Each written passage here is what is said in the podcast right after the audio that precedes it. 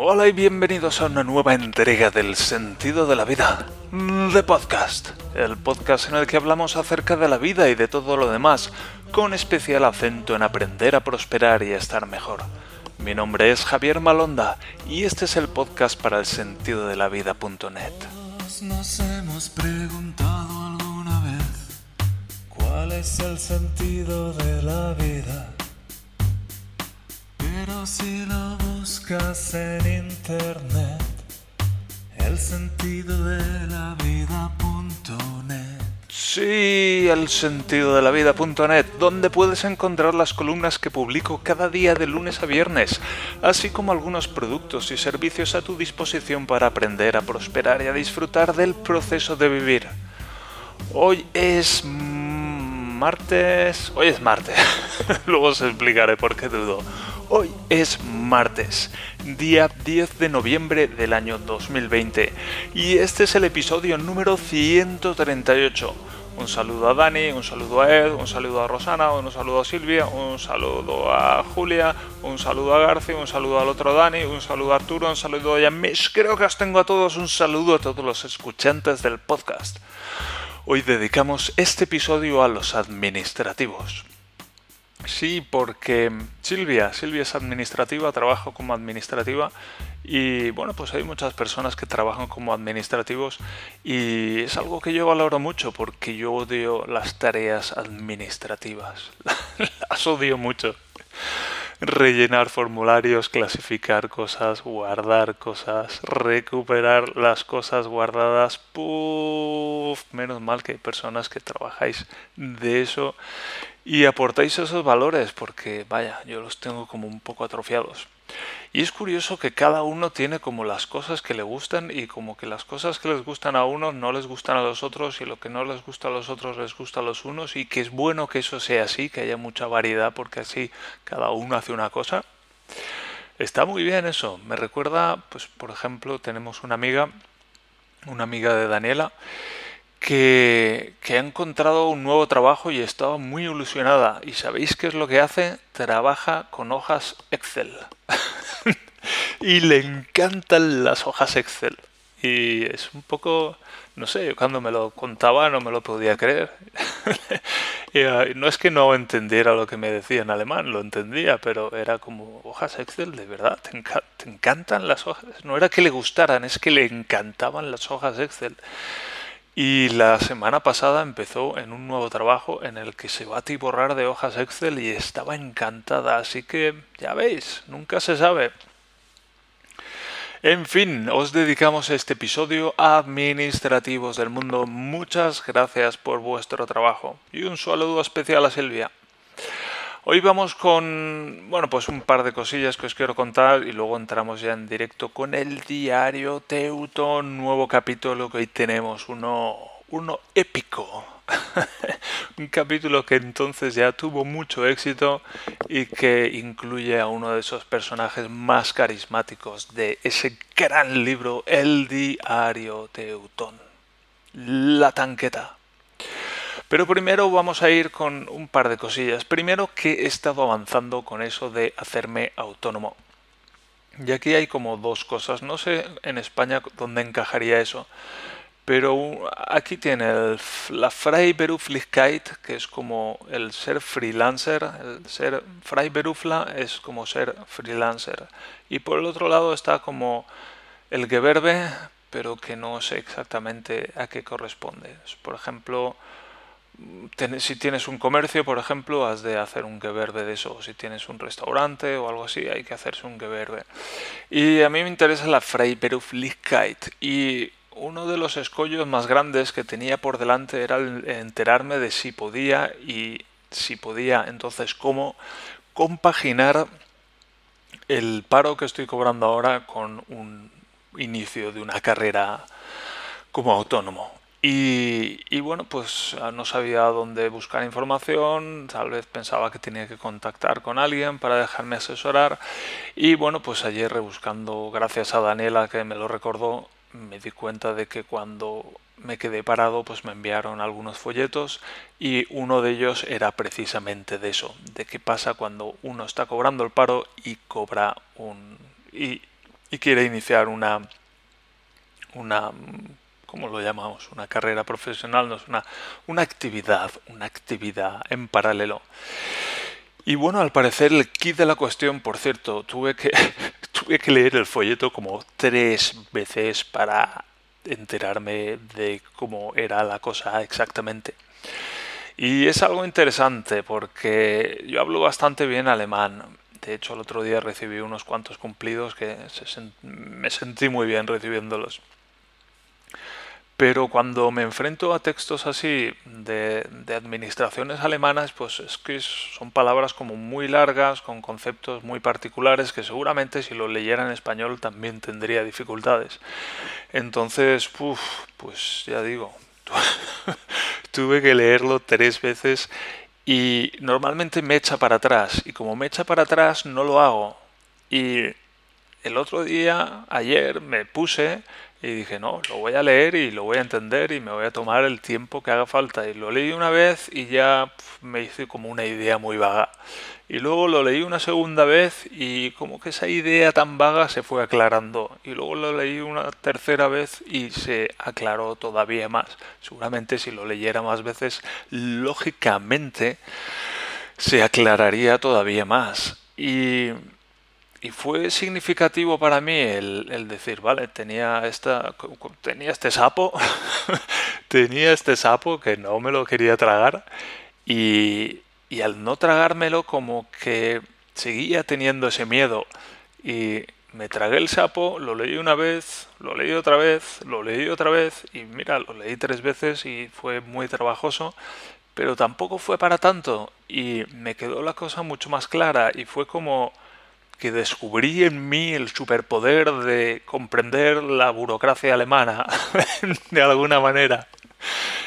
Y, fue como una recompensa muy grande de, ostras, puedo coger otros folletos y puedo coger otros documentos así de la administración alemana y los puedo entender y de repente se me abrieron un montón un montón de puertas. Y yo claro ahora entiendo cómo la gente funda empresas y hace esto y lo otro claro claro vale y muy interesante, me hizo reflexionar también acerca de, de bueno, cómo es mucho más fácil en cierta, en cierta manera, pues mm, enviar currículums a una empresa y conseguir un puesto de trabajo que da la empresa en lugar de crear uno su propio puesto de trabajo o hacerse autónomo o crear su propia empresa. Y no es más fácil lo uno que lo otro no diría yo que es una cosa más fácil que la otra, sino que una cosa está más trillada que la otra y entonces resulta más fácil por eso, porque es como lo que todo el mundo hace. Entonces es más fácil ir por ahí que buscarse un poquito la vida, pero que una vez yendo por el otro camino y superando esa barrera de entrada, luego hay como muchas más posibilidades y eso fue un descubrimiento muy interesante que hice ayer, simplemente leyendo tres veces el folleto informativo de, la Bundesagentur.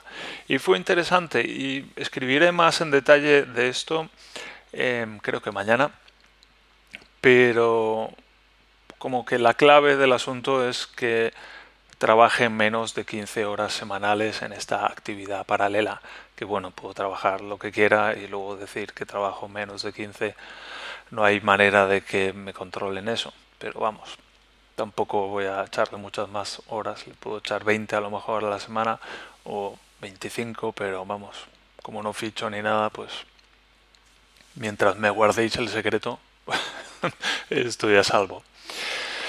Y poco más, poco más. Hoy hemos estado en el Tegernsee. Por eso estaba un poco despistado de qué día es hoy. Hoy es, hoy es martes o sábado o domingo. Porque Daniela se ha cogido el día libre. Está, Daniela tiene un montón de días de vacaciones acumulados. Porque pues, normalmente ya trabaja mucho y hace muchas horas extra.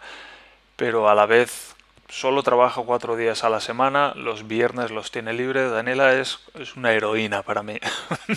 yo cuando la conocí me dijo, no, no, yo solo trabajo de lunes a jueves. Yo dije, ¿qué?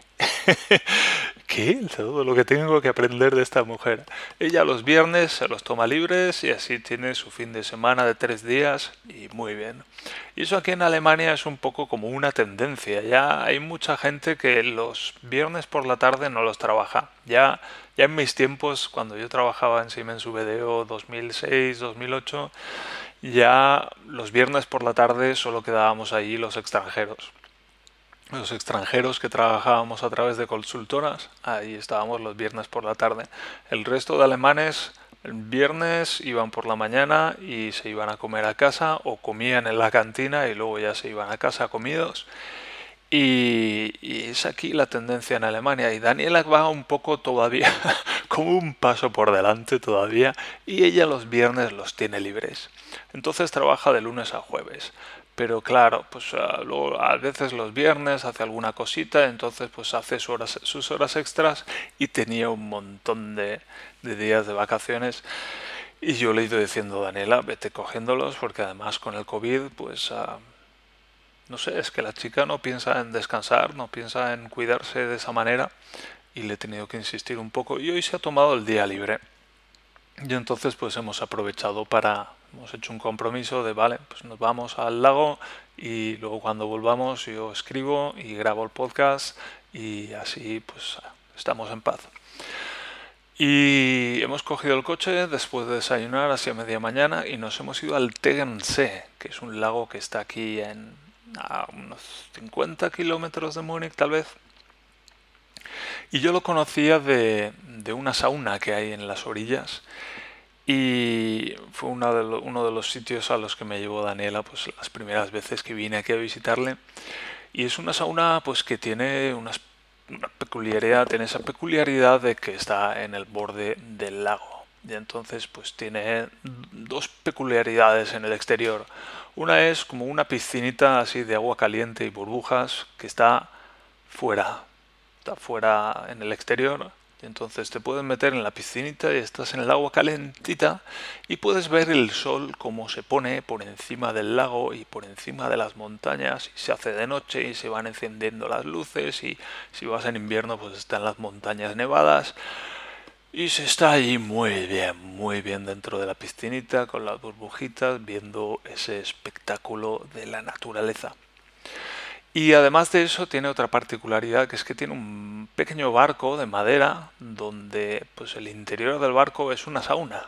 Y entonces es muy curioso pues entrar, entrar en el barco que está en la orilla y entrar, bajar unas escaleritas y entrar en una sauna y se puede pues estás ahí sentado dentro del barco y puedes ver el lago a través de las ventanas y tal y está muy curioso. Y luego sales y te metes en el lago que recuerdo la primera vez, claro, yo llevo ya dos años y medio prácticamente yendo a la sauna, entonces ya estoy hecho a eso de, salir de la sauna y meterme en el lago o en, el, en la bañera de agua fría, en lo que sea que haya disponible para hacer un contraste de temperaturas.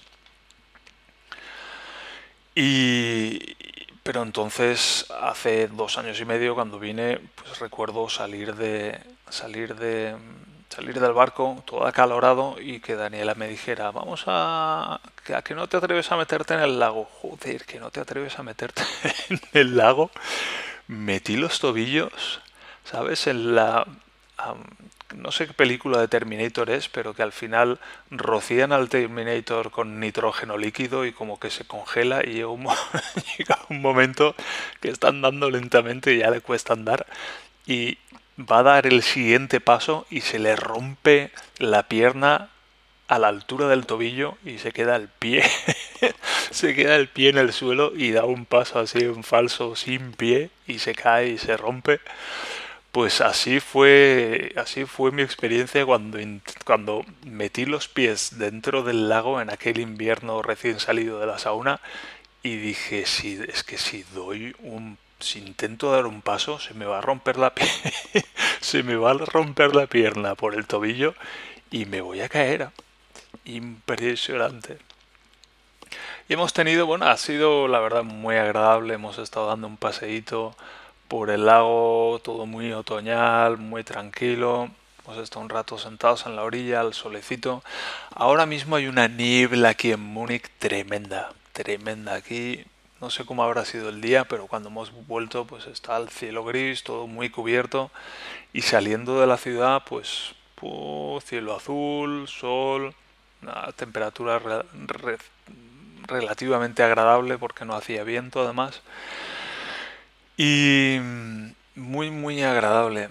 Y hemos estado dando un paseíto por ahí, hemos comido un leverkese y luego pues hay un, sitio allí donde hay unos bancos de madera pero que son como tumbonas. Y entonces hemos tenido la suerte de que justo cuando paseábamos por allí ha habido una pareja que se ha levantado y entonces nos hemos sentado en el banco, nos hemos recostado y buf, estaba ahí tumbado y me he tapado con la, con la capucha del... porque hacía mucho sol, con la capucha del abrigo y nos hemos quedado los dos ahí, tú, tú, tú, tú, y me he dormido. Me he dormido.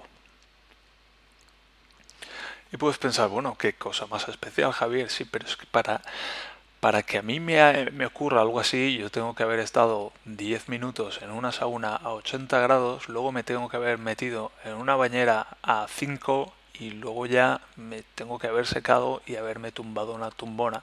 Y entonces en esas circunstancias yo me puedo relajar lo suficiente como para dormirme. Así que el hecho de que yo haya llegado a tal punto de bienestar en el que yo pueda estar tumbado en un banquito hacia el sol y quedarme dormido, que mi, mi dolor sea lo suficientemente pequeño como para que yo me relaje tanto que me duerma, pues es digno de celebrar y la verdad es que pues ah, en los últimos días se me están moviendo ya mucho los hombros, se me está moviendo la parte alta del pecho, están entrando las cosas más en su sitio y hoy la verdad es que ha habido momentos en que me he sentido muy bien, me he sentido muy bien. Y llevo seis años y siete meses trabajando en esto desde que descubrí el Big Crunch y antes de eso, pues 5 o 6 años más de, de qué coño me pasa y qué hago para averiguarlo. Vaya, ya no, ya no es, ya, no es limpio este capítulo. Pero vamos, que es el fruto de mucho, mucho, de muchos años de trabajo, el estar lo suficientemente bien como para quedarme dormido en un banco al sol. Y pues es digno de ser mencionado aquí y digno de ser celebrado. Todavía me queda camino por recorrer para terminar de meterme los huesos en el sitio, pero... Chapo, Javier, chapo. Y bueno, pues con esto vamos a ir ya con la lectura de ese episodio, ese nuevo capítulo de El Diario Teutón. Eh, que suena el himno de Alemania, pongámonos en pie, henchidos los corazones, manos sobre el pecho y hoy vamos a leer un capítulo muy especial, publicado el 14 de febrero del año 2005, hace ya más de 15 años, y el capítulo se titula El retorno de la tanqueta. Panzer Strikes Back.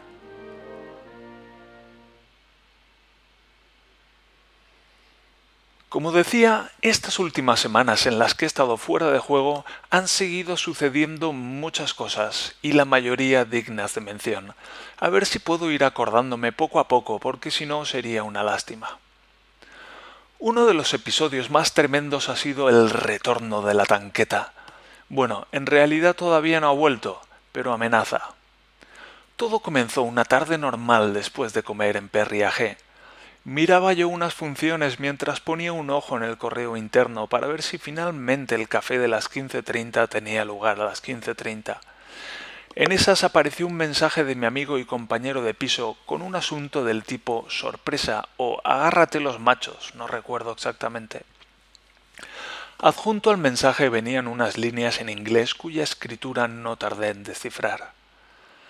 La tanqueta anunciaba que, aunque seguía sin encontrar trabajo, se había dado cuenta de que había sido una mala idea irse a vivir con sus padres al volver de Londres, palabras textuales, así que había decidido independizarse. Había encontrado un piso no muy grande ni muy lejos del de sus progenitores y pensaba costeárselo dando unas clases particulares y un curso sobre la igualdad entre las razas. Aquello parecía un guion de los Monty Python, pero seguí leyendo. Debido al giro de 360 grados que tomaba su vida, tenía pensado pasar a recoger los muebles que tan amablemente le habíamos guardado en nuestra casa durante los últimos diez meses. La cita en dos semanas. Un escalofrío me recorrió la espalda. Al llegar a casa, mi amigo y yo hicimos balance de la situación. Ante lo catastrófico de la misma, decidimos hacer una lista de las cosas que no se iba a llevar la tanqueta.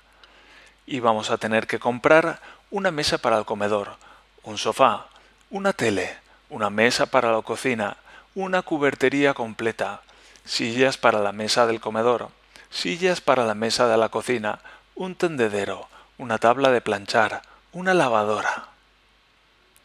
En mi cuenta personal entraban una cama, un colchón, unas estanterías. La cifra arrojada por nuestros primeros cálculos parecía el presupuesto nacional. Empezamos a desechar cosas en las cuales podríamos vivir. Una mesa en el comedor, unas sillas en el comedor, quizá un sofá, media cubertería, al final se hizo evidente que lo que de verdad íbamos a echar de menos era la lavadora, así que empezamos a mirar precios. En la intranet de Perriage se vende hasta heroína. No nos costó encontrar un par de ofertas de lavadoras. Una de ellas solo costaba 100 euros. Decía que el bicho tenía un año de vida y que le quedaba otro de garantía. Marca la cabra, por supuesto, pero por 100 mortadelos no vamos a pedir la luna. La vendía un tal Ma, localizado un par de pisos más abajo. Cogí papel y boli y me lancé por los pasillos enmoquetados. Diez minutos y un kilómetro más tarde localicé al interfecto. Se trataba de un chino con el pelo y los ojos como un chino. También tenía cara de chino. Relativamente corpulento para ser un chino, hablaba alemán como si hablara chino, así que tuvimos que entendernos en inglés. Justo cuando acordaba con él que iríamos a verla al día siguiente, llamó otra persona interesándose por el artículo. Bien jugado, forastero, me dije a mí mismo, sabedor de que si hubiera vacilado cinco minutos, ahora mismo estaríamos haciendo la colada a mano. El chino tenía la lavadora como si solo hubiera estado en exposición durante un año. Guardaba incluso la factura, la garantía y los pirulos que se le meten por detrás para fijar el tambor y que no se joda cuando se cae por las escaleras durante el traslado. Sencillita pero funcional, la lavadora lucía cojonuda, así que le aflojamos los cien mortadelos esperando que no nos engañara como a chinos.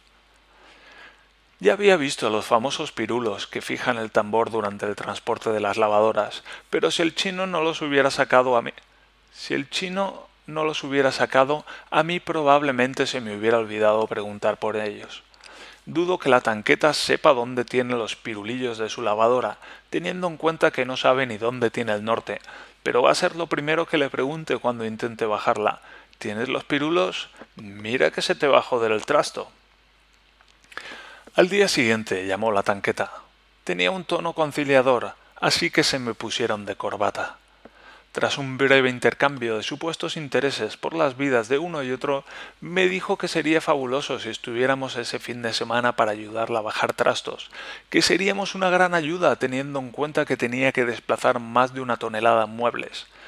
Yo ya había decidido días antes sacrificarme por la causa, saliendo al encuentro de las balas con una bandera roja y una sonrisa en el rostro. Mi amigo arguyó que había comprado un billete para España y el Ulrich comentó como quien no quiere la cosa que ese fin de semana precisamente estaba en Karlsruhe.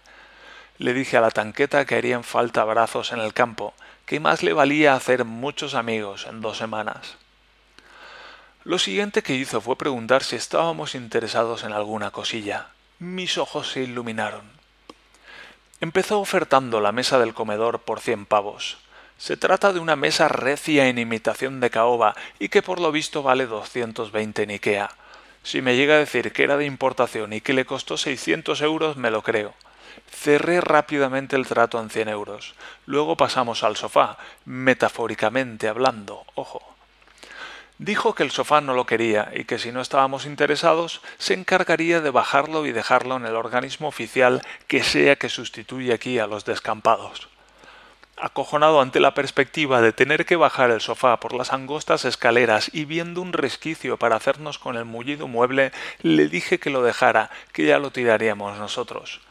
Por diez euros se le compra una funda y tenemos sofá nuevo, como aquel que dice. Es lo que tiene no leer revistas de diseño de interiores. De hecho, no le hace falta ni funda.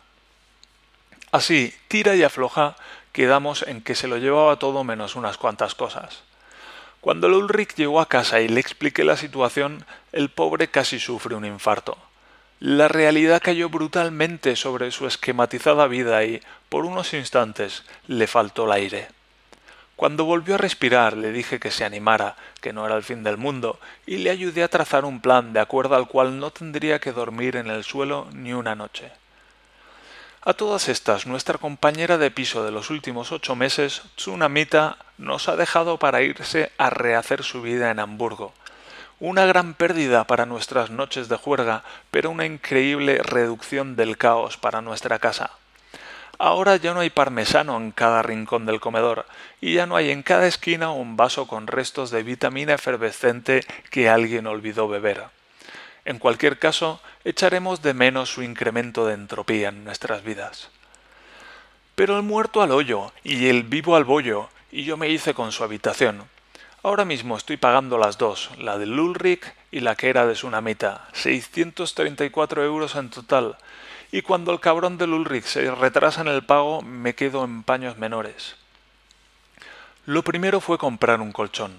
El trámite fue rápido, como soy yo para comprar las cosas. 120 euros y colchón de primera de 140 por 200, para dormir ancho incluso con visitas. Ahora mismo tengo el colchón en el suelo, las maletas en un rincón y la ropa doblada en montones sobre una manta. Creo que la palabra es precariedad, pero soy feliz. Al día siguiente llamó a la tanqueta. Había pasado a ver su nuevo piso y resultaba que por las ventanas entraba agua. Al margen de esta incomodidad, había encontrado también un par de desgracias caseras más, así que había decidido no mudarse de momento. Me preguntó si estábamos interesados en la lavadora.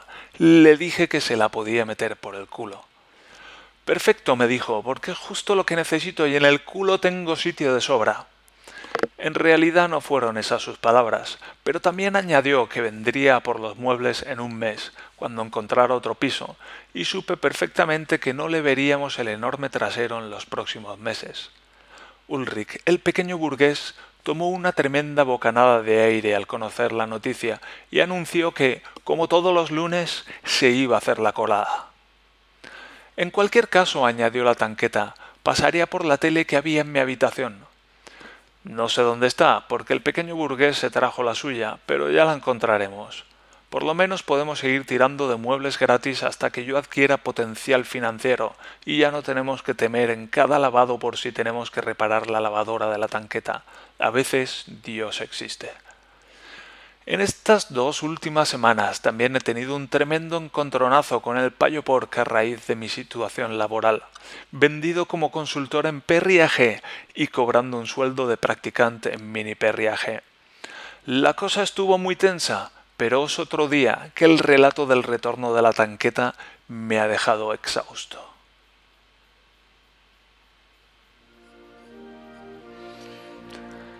Y sí, uff, el regreso de la tanqueta, madre mía, aquellos fueron...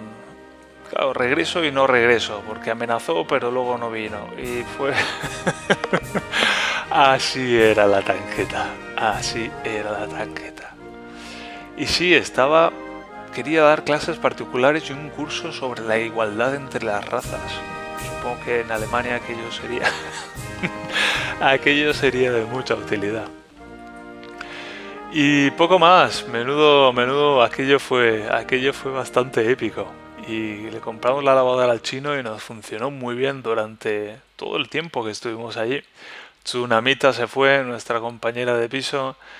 Qué tía, se llevó el caos con ella y yo tuve que comprar algunas cosas. En fin, esto ha sido la lectura del diario Teutón de hoy Y con esto vamos a ir despidiendo este episodio de hoy de El sentido de la vida de podcast. De hecho ya está sonando de fondo la salidilla, pero la desplazaré en el tiempo para que suene un par de minutos más tarde. Así que vosotros no la estaréis oyendo ahora, pero sí que la vais a oír ahora. ¿Qué cosas tiene la edición? En fin, he cumplido con el episodio de hoy de El sentido de la vida de podcast un poco tarde, ah, son las 17.50, pero mira, así pruebo cómo es grabarlo por las tardes. Y puedo decir que me gusta porque como que vengo ya rodado de todo el día y me pongo a gritar más y lo vivo más y uff, me han entrado unos gases. Y bueno, pues es una experiencia diferente y así me sirve para aprender también a mí. En fin, espero que hayáis disfrutado de este episodio y nos vamos a ver mañana. Muchas gracias por escuchar el podcast, muchas gracias por leer las columnas en el sentido de la vida.net, muchas gracias por dejar comentarios, muchas gracias por comprar mis libros, me podéis hacer donaciones, por cierto, tranquilamente. Y muchas gracias por estar ahí al otro lado de todo esto. Hasta el episodio de mañana. Adiós.